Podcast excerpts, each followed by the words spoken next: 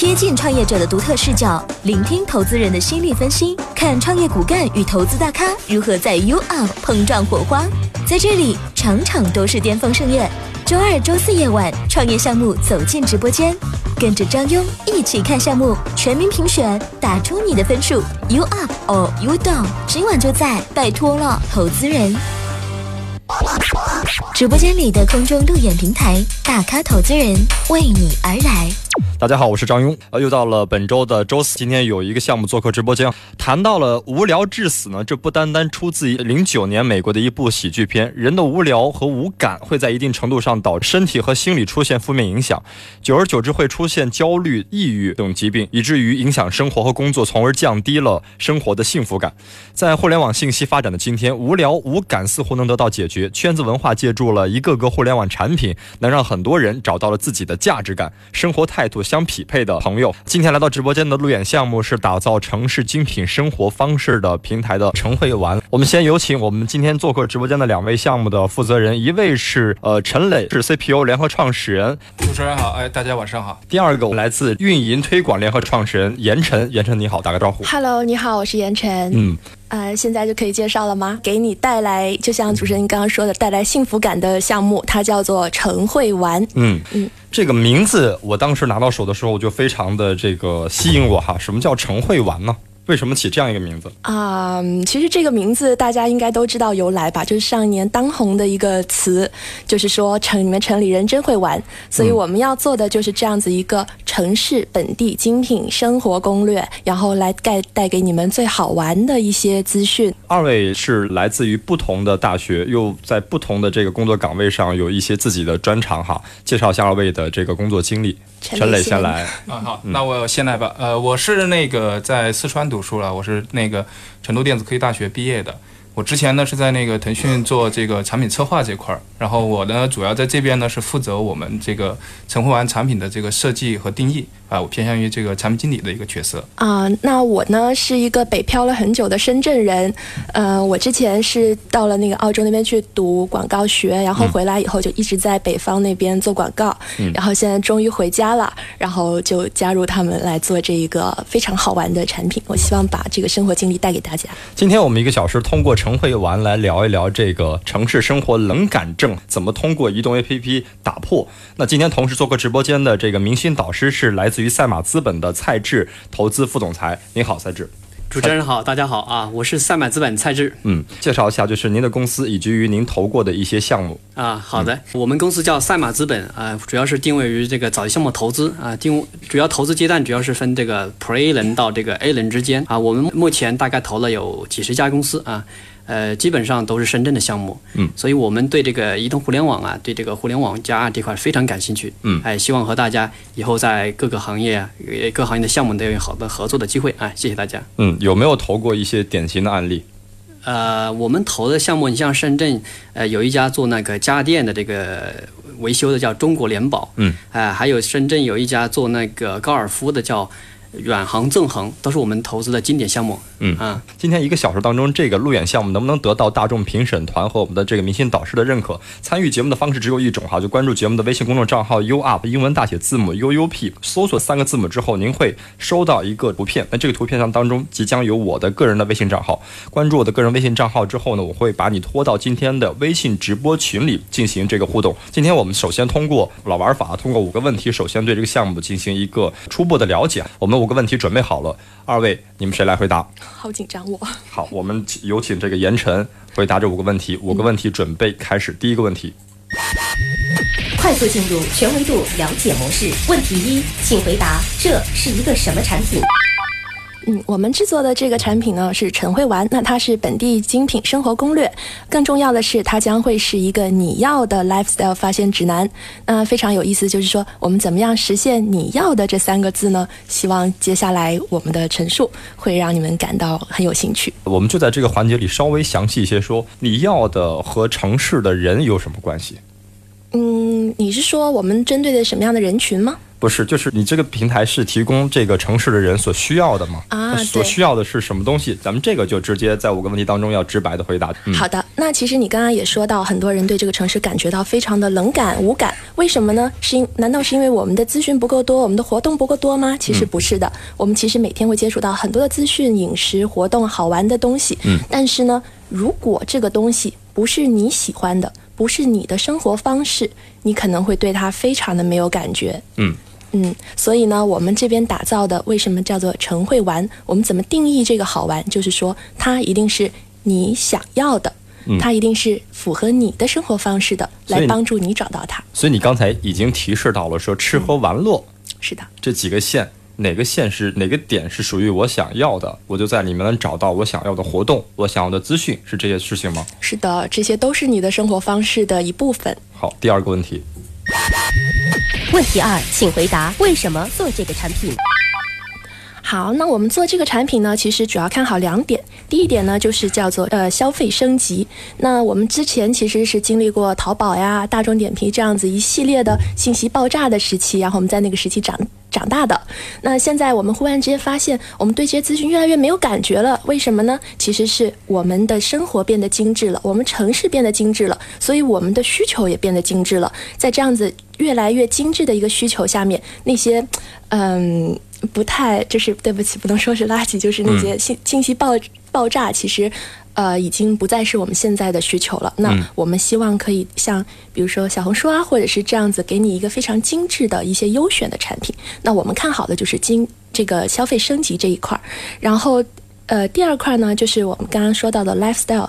那现在八零后、九零后开始占领这个市场了。lifestyle 这个从国外而来的这个概念，其实它呃几乎跟我们的三观可以说是一样的重要，因为我们通过生活方式来定义我们自己嘛，所以我们每个人其实都有追求一个品质生活的权利。因此，我们在看好这样两大块内容的时候呢，我们这个产品进入它，希望用一个消费升级。的方式来给你带来你的生活方式上面的消费升级，就是 lifestyle。问题三，请回答何时开始做这个产品？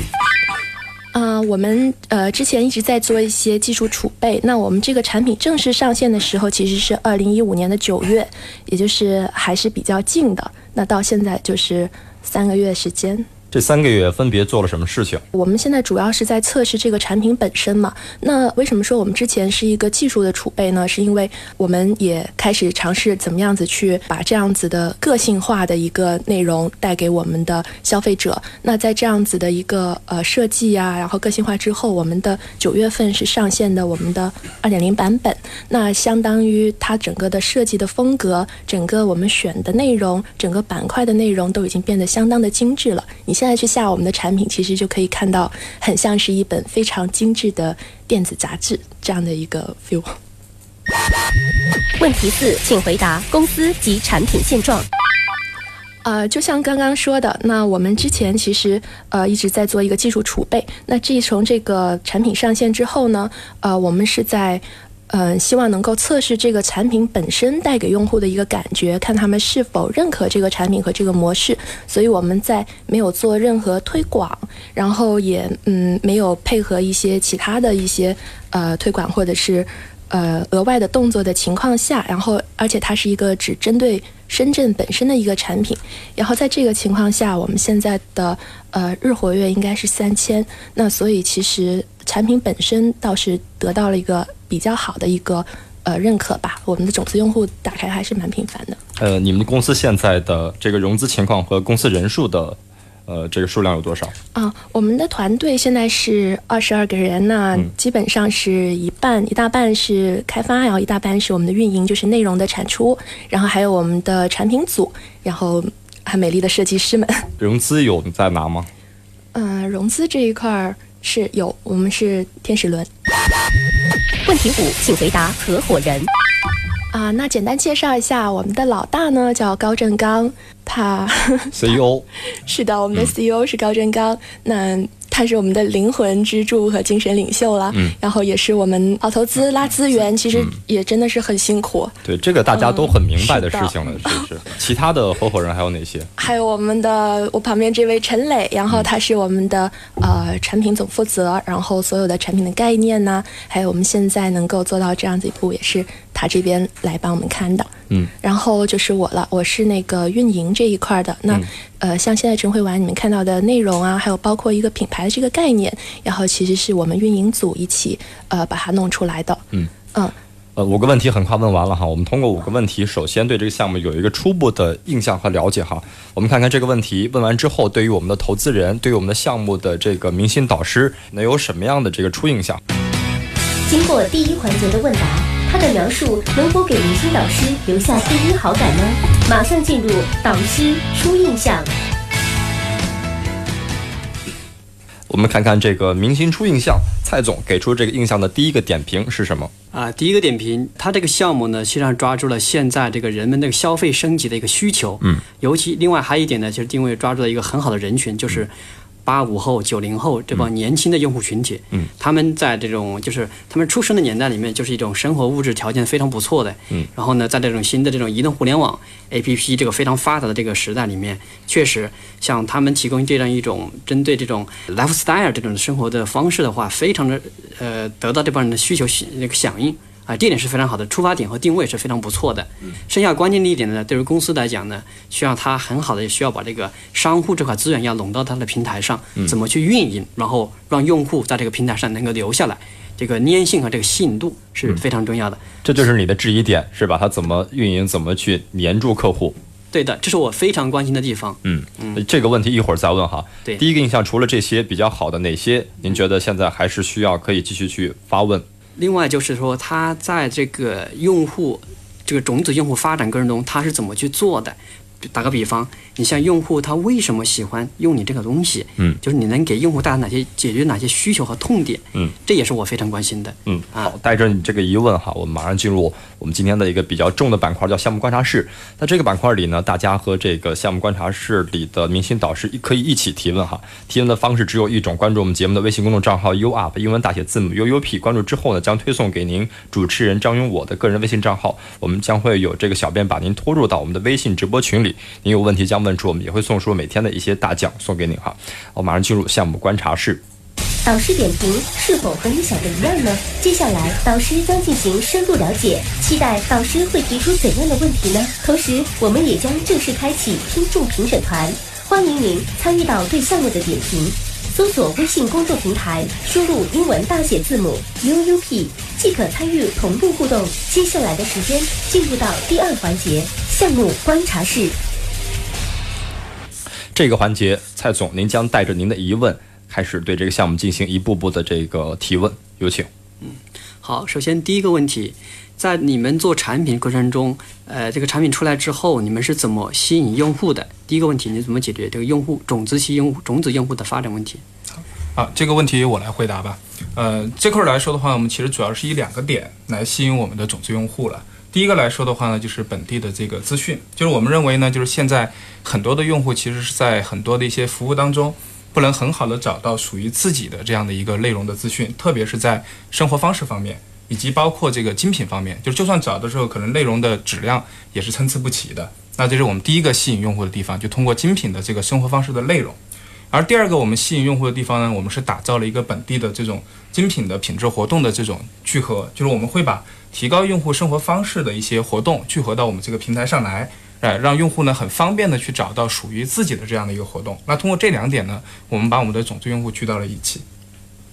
OK，好，我们第二个问题，你在抓住这个种子用户之后，你怎么粘住它？就是说让用户能长期使用你这个 APP，而且能够形成依赖，这个你们能怎么一个做法呢？啊，这个这个问题其实跟刚才我回答的这个呢有关联性。就是第一个部分，我们之所以做到这个内容的原因呢，是因为内容其实大家能够感到，就是我们每天其实都会看资讯、看内容，它本身是一个高频的，所以因此呢，我们其实通过资讯这个属性呢，实现的呢是对用户的一个高频的回访。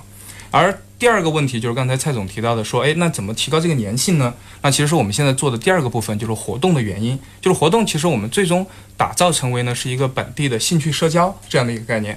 那么通过社交呢，其实能够很好的提高用户的一个粘合度，对，能够把用户留下来。嗯，明白。好，就是用户粘住之后，我的第三个发问就是说，你我作为一个用户，我成了你这个平台上的一个熟客啊。当熟客之后，我能不能得到很多的好处和优惠呢？因为在现在我们这个生活中，其实我们有很多的这种选择。呃，我可以选择你的这个你的 APP，当然在吃啊喝啊这方面，我还可以选择大众点评。就是你和大众点评和这种呃，像刚才那个那个其他一些产品之外，你还有什么优点？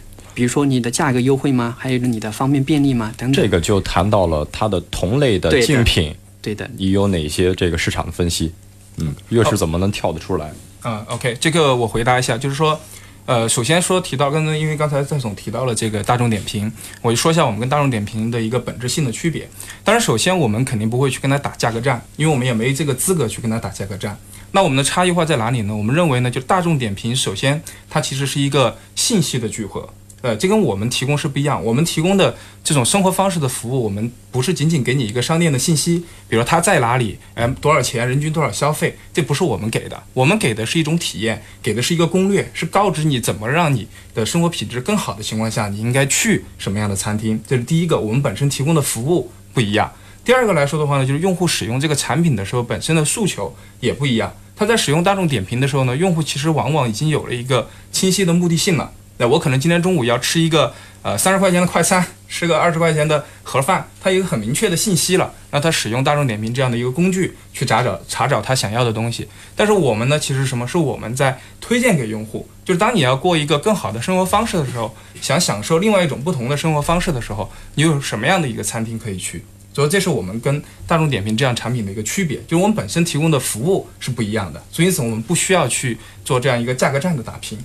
啊，我不知道我这样的回答蔡总满意吗？OK，我明白了啊。我还有一个下一个问题，就是你们在用户选择你这个平台成为长期用户之后，呃，关于你们刚才所讲的说要做一个社群啊，这是一个就是说在粘住用户之后一个用户的沉淀跟积累，同时也是打造你们这个品牌。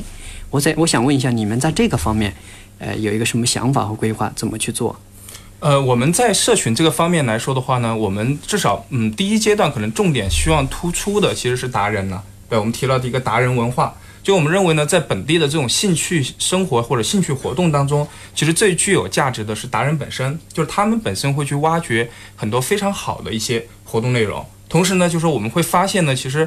呃，在我们身边其实活动已经很多了，但是呢，很多用户往往缺少一个，就是第一是挑选出他有兴趣的活动，第二来说的是有一个东西去推动他去进行这个活动，因为人往往是懒的。那这时候呢，我们突出达人这个文化呢，其实是希望呢，第一把达人这种价值、这种文化价值释放出来，相当于他自身可以产生价值；第二呢，通过它的带动性，让用户迈过这个关，但不只是看到活动，而是真正的参与到活动当中去。那这样的话呢，整个的这个。用户的粘度就非常高了，因为内容的产生有相应的达人来负责了，那用户呢参与度也很高了，那整个生态就是非常健康的了。因为像晨会玩，它作为一个平台，实际上它连接是两方，一方是这个 C 端用户，另一方就是 B 端的商户。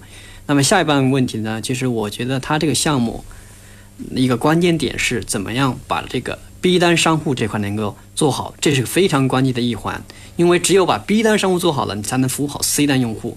好，所以我接下来的问题呢，有几个问题先会向项目方陈总这边请教。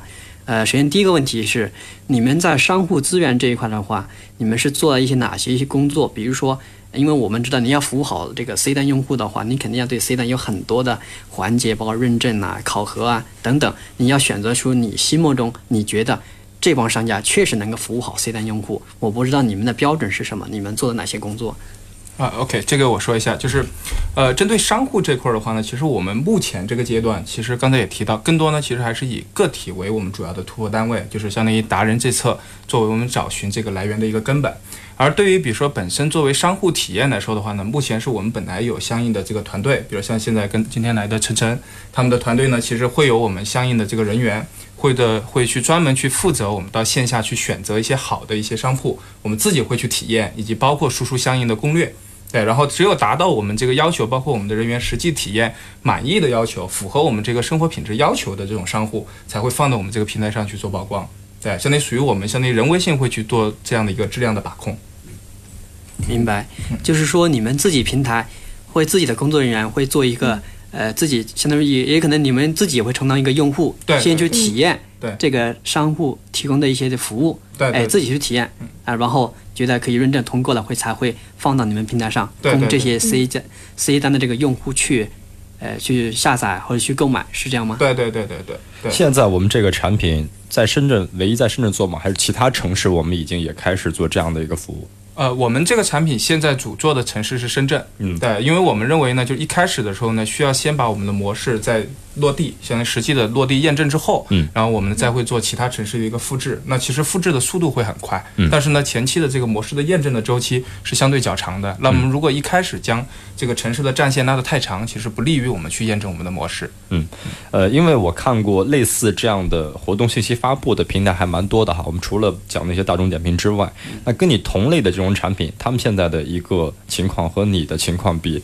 呃，你能跑出来的一个优势是什么？除了你的内容精品化，啊、这块儿其实就是我们刚才晨晨提到了我们产品定位当中，其中还有一个关键词，嗯就是攻略。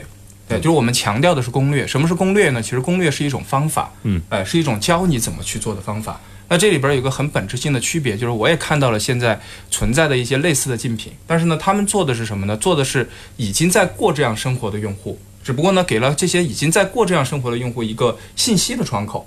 而我们做攻略是什么呢？是我们相当于教这些不会的、想去过这样生活的用户，因为我们认为每个人其实都有追求这种高品质生活的权利，但他有可能没有过，那他怎么去过呢？他需要有人去告知他。呃，就好比我们经常在现实当中会发现一种现象，就每个人身边一定有一个人，他是穿的可能是特别 fashion 的，然后用的东西也是特别让你觉得很有吸引力的，哎，你很羡慕他，那就是用我们的产品，我们来告诉你你怎么可以成为他，不用去羡慕他。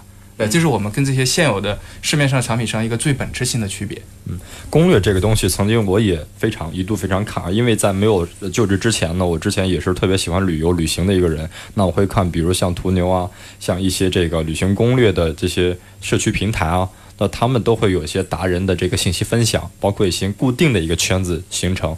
那这个和你之间有没有一个冲突，或者是你跟他们有没有一些合作？呃，这个和我们之间没有冲突，为什么呢？是因为我们本身的定位是一个生活方式的平台，嗯，而像您刚才提到的，像旅游这侧，其实它是生活方式当中的一种，所以因此呢，其实我们很欢迎像类似这样的平台跟我们去做合作，对的。对，我们可以作为你的入口，因为我们不不在意分享，因为我们觉得只要能把用户服务的好，这是我们最大的价值。对，所以因此，首先第一点我们是不冲突的。第二点来说的话呢，我们自身可能更多呢制作的内容是在偏用户一些吃喝玩乐这种生活方式当中，而旅游呢，其实多少呢已经算一个比较垂直细分的领域了。那我们如果贸贸然冲进去，其实我们是不具备优势的。所以因此呢，我们在这个板块，其实我们更偏向于的方式，也是跟类似像您刚才提到的、这些资源方去做一些合作，哎，大家共同来去服务用户。对的呃，聊了聊很多这个产品本身的问题啊，我们呃，当然很多听众朋友属于这个大众的这个使用者，嗯嗯。他们究竟能在你这个平台上用哪些功能？包括他们能从这些信息当中能参与到哪些活动？有没有办过这样的类似的活动，跟大家去分享分享？这样的活动我们其实已经有举办过，然后比如像比较有代表性的活动，这会儿我觉得可以晨晨介绍一下，因为之前是晨晨主导我们这次的一个活动，好吧？嗯、是的，我们其实活动来说最特别的一个叫做晨玩特工队。那我们这个晨玩特工队是一个什么样的属性呢？就是呃会有我们的晨玩特工，然后呃带我们的用户，然后去找一些比较特别的呃活动，比如说跟一些社群，像是滑板社啊，或者是一个话剧社啊，然后这样子的一些社群他们 host 的活动，那我们会带呃鼓励我们的用户跟我们一起去参加。那参加之后呢，进行一个体验。那这也是呃到我们跟我们产品比较相关的一环，就是怎么样子让你在这个城市里有一种归属感。只有你有这种归属感的时候，你才能真正的，就像陈磊说的，呃，找到这群人，成为这群人，然后找到这样子一个生活方式。我举例子说，我参加你这个活动，我是这个免费参加，还是我得需要去跟你这个活动给你一部分这个活动费哈，或者是个人的报名费之类的？呃，现在在我们初期线都是免费的。比如说张勇，你特别喜欢什么呢？我什么都喜欢。真的，那很欢迎你每天都关注我们的陈会玩。谢谢谢谢，呃，还是这个道理，就是因为我看到了有些讯息当中，他会发布一些，比如说某个活动、某个店需要参加这一款这款活动，这项活动它需要付多少钱每位，那这种是不是你们也会接受这样的商家跟你们产生这一些合作呢？呃，这块儿我们也会。就是像刚才晨晨提到的这个免费的部分的活动来说的话呢，是看活动的一些属性。就是我们其实也是根据商家本身的这样的一个诉求去做这样的事情。比如有些商家的活动，比如相对的偏冷门，他可能会愿意更多的一些免费的这样的一个资格释放出来。而一些热门性的活动呢，但我们也会去向商家去给我们的用户争取一些更大的一个优惠。对，所以您提到那种会收费的活动呢，我们也会存在，但是呢，选择权是给到用户。嗯，因为我之前有一个项目哈，它的方式是这样，它是根据用户的需求去为他定制一个活动，在这款平台上有没有这样的就是需求的提供，然后你为他去找场地，或者是为他去量身打造和匹配一个活动出来？呃，这块儿因为我刚才也提到，就是我们的定位是个平台，嗯对，平台说到底呢，就是自身其实会尽量的避免过多的去涉足平台本身的内容。对，那这个来说，像您刚才提到这种，比如需要个性化去打造的时候，这个呢，其实我觉得是看我们刚才提到的达人他愿不愿意去接。比如有达人愿意去为用户策划这样的东西，OK，你去策划；包括达人有策划出这样的东西，你愿意选择，你选择。但是我平台只是提供这么一个对接的这样的一个机会，但是我们自身不会去做这样的事情。如果是活动当中，你们的人会参与吗？去会进行一些管理和监督吗？啊，这个会，这个会，我们会进入到里边。对，我们会进行到里边。最主要的原因就是刚才提到的，是对一个质量的把控。嗯，哎，对，这是会的。嗯，蔡总，这是最关键的，因为它是作为一个平台，你作为平台，你是只想要把这个秩序和这个管理做好。对对对呃，至于这个内容是怎么产生的，或者用户他都可以自己产生。对我们现在流行叫做 PGC，对，PGC 啊，就是专业用户产生内容。哎、比如说像你们，因为你有做一块儿就是要做社群，社群未来的话，它会产生很多优质的内容。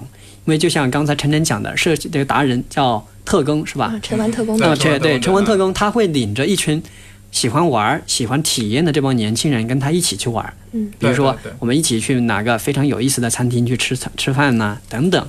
这个就是说我们这个平台上未来在用户形成了一定规模之后所具备的一个很好的一个效应对对啊，这是我我觉得你们在这一块是做的很不错的。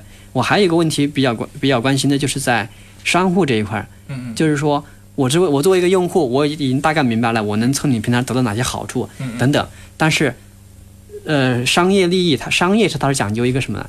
我肯定要赚钱。嗯嗯，我作为商户，如果我作为商户，我从你这边得到什么？嗯嗯，这个是很这是商户比较关心的问题。明白明白。嗯呃，从商户的角度，或者说包括我们刚刚提到达人的角度呢，我觉得第一步其实最直接能得到的，也是中常经常说到的，就是流量了。对，这是我们其实是最直接给到他的。当然，我觉得这也是所有的商户最愿意去接受的。对，你要做后面的东西，你必定要先给到我这样的一个流量，这是基础。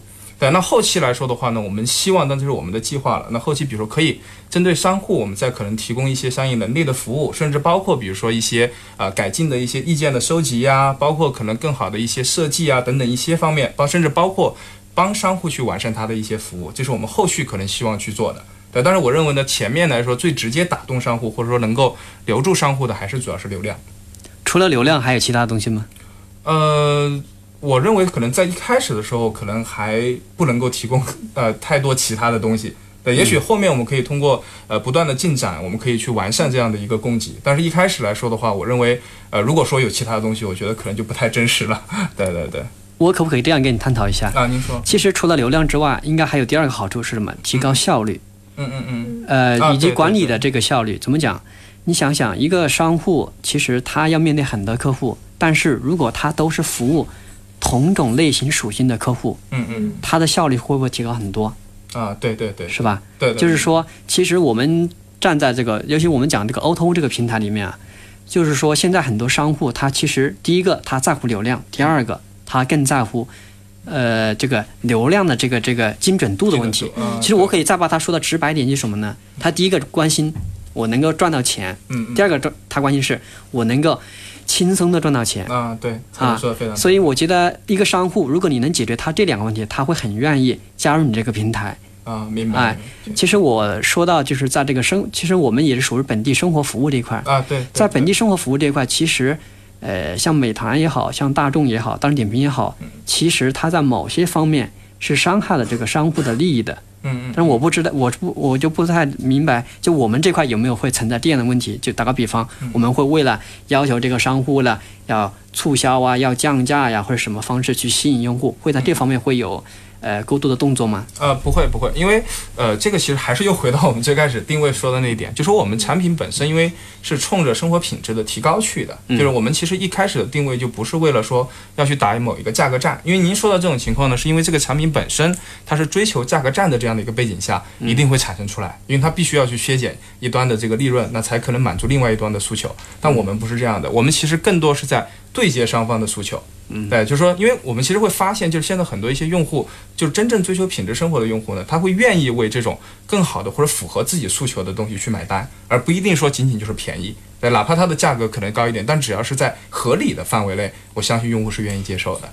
对，嗯好，呃，我们作为投资机构啊，那还有一个比较问比较关心的问题，就是说你这个东西呢，呃，怎么赚钱？啊、可能短期的话，因为我们都知道互联网公司短期的话，我们更在乎是用户啊、用户数以及你的影响力。但是在未来长期的话，你能不能给我们畅想一下这个盈利模式。对盈利模式？嗯 OK OK，好，这块儿我说一下，就是我们产品的盈利模式来说的话呢，我们自己分析啊，目前看呢可能会有三个方向，当然我们要具体去做一些尝试。呃，当然第一个就是因为我们本身具有这样的一个媒体的属性，那么第一位的这个盈利模式一定是在广告上面。对，这一定是我们的第一种盈利方式可以走的。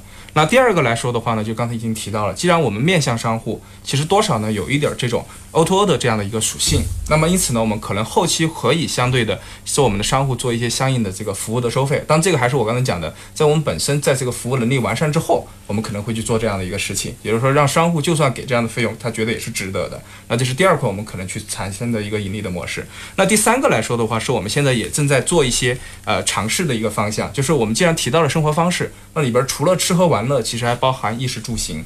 那么我们的用户其实希望买到一些符合他需求的一些东西啊、而不是像现在的，比如说我可能去某一个平台，哎，就很大的一个庞杂的信息扔过来，庞杂的货品扔过来。那我们可以后面针对用户的诉求，因为他有个人的 lifestyle，去推荐一些他喜欢的一些货品。那这种情况下来说的话呢，我们可以通过这样的一个像。有点像一个商品的导购式的这种方式去实现我们的一个盈利。对我们更愿意把它叫做是一种呃场景式的营销吧，就真正的把用户带到这个场景当中去。就是我们就算曝光某一些商品，比如像我们现在也做类似这样的一种尝试，我们不是简单的说推送给用户说，哎，这个商品好，你去买吧，不是。我们会真正的带入到一个用户实际的场景当中，比如说，哎，如何让你的这个办公桌，呃，显看得更高大，呃，看得更更更高大上、更舒服、更好，呃，花更少的钱打扮得更好。那我们会用这种一些个场景式的方式带入，去向用户推广我们的这种商品。那这个呢，也是我们一种盈利方式的探索。呃，主要是大概这三个方向。从这三个方向，蔡总，您觉得它这三个方向的盈利方式能带来的这个效益，能不能在一定程度上满足它的这个平台的自运营？呃，这个可能要分阶段。呃，首先短期内，呃，因为它这个作为一个平台，因为出一个新兴的平台啊、可能还不能跟大众点评和美团相比。包括大众点评和美团，实际上它也是亏钱的嘛。对对所以在短期内，它这边应该要做的是什么呢？就是还是要把这个整个的流程和模式跑通对，对以及嗯把用户的影响力、用户规模做上来对，形成品牌和口碑效应。这第一步。嗯第二步，在形成了用户用户规模、口碑和这个品牌之后呢，其实上广告价值就产生了。就像那个陈总刚才讲的第一点，这个是具备的。对广告价值，因为我们知道，在这种移动互联网这种阶段下，其实很多的广告它是想着一个新在新的媒体、新的渠道去投放，你这个平台就是一个好的新的媒体和渠道。对啊，这是第二点。第三点，呃，其实未来就是你给商家带来了好处之后，商家他会意识到，你这个平台给他最大价值，他会相应的会给你分成，这是你的呃第二个盈利模式。对对呃，用户这一端的话，可能满足用户基本需求，你可能是应该是免费的，但是未来针对用户的特殊需求或高端需求，你可以考虑收费。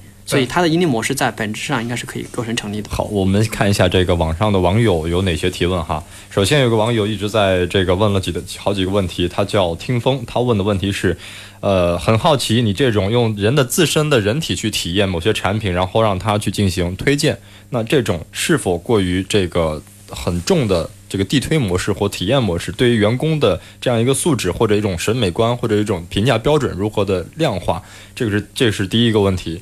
那请您先解答这个问题吧。OK OK，、嗯呃，首先这块儿我需要先说明一下，就是说我们的内容其实并不是说所有的这种攻略内容都是由百分百的自己去原创。如果百分百的自己去原创，那确实就如这个听众提到这个问题，我们怎么能够去支撑？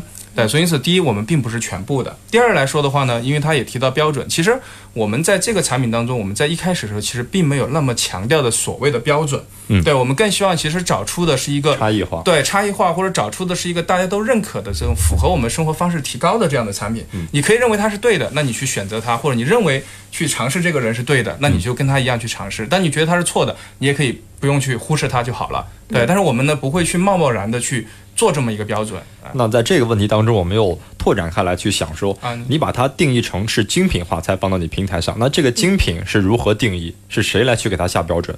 呃，精品上来说的话呢，我们其实严格来说呢，会分为两层。对，一个是本身用户的这个感官层面的，就是我们本身说白了会对内容去做一些这个处理，而不是像现在某一些产品当中，可能阅读起来的内容感觉会不是太好。呃，第二个来说的话呢，就是我们内容编辑了，这样这个确实是需要，呃，我们其实严格是两种，一个呢是本身会通过技术的算法，会从庞杂的这个内容当中会做一个初选，对，这其实也是有很多一些 apps 已经在这么做了，但是我们认为呢，这个是不够的，因为机器其实不是人，它很多东西也不一定明白，那因此呢，我们的团队呢会再加一层，就是除了这个机器的算法筛选之后呢，你们的这个算法是、是公式是自己在写吗？还是啊它通过什么样的一个算法？能大概透露一下吗？因为我很好奇。呃，这个可能不是太方便去透露，因为涉及到核心的一些技术上的一些东西。对对，这是，但是肯定是我们自己团队去做的，因为刚才晨晨也提到，我们前面有了相应的这个技术积累，其实也是在这块儿。对，然后完了之后呢，我们会加一层，就是我们会再通过一个人工式的这样的一个筛选，对，用两层的方式去保证这个产品符合用户的这样的一个诉求。嗯，对，当然不可能说是呃百分百，因为任何事儿没法去说呃百分百，对，我们只能做到就是我们产品当中大部分的用户他觉得是精品。如果你觉得不满意，我们的产品当中本身也会有这个订阅和包括后期的一些智能化的一些分析，呃，尽量去帮你找到你喜欢的内容。而且现在有很多功能，我看就是我们在进入一个 A P P 平台之后，你可以先选择一些行业、一些领域、一些兴趣爱好通过这样的方式来精准去定位、去推送一些他想要看的一些信息。对对对我觉得这个，我曾经今天下午下了你那个 A P P，但是我没有看到这样一个方式。我觉得这个方式是可以借鉴和使用的。呃，对我们这块儿现在做的其实是几个层级了。我们认为，第一层来说是先由用户去主导做这么一个选择。我们现在的 app 其实已经有这样的能力了，就是用户其实是可以去选择说你关心的是生活发生的哪个领域，比如说吃还是穿还是住，这是第一个。然后后期来说，也是我们现在正在做的新的版本当中会融合的能力，就是我们会给相应的文章，会给相应的内容甚至活动打上相应的标签。而为什么做这个事情呢？其实我们老说。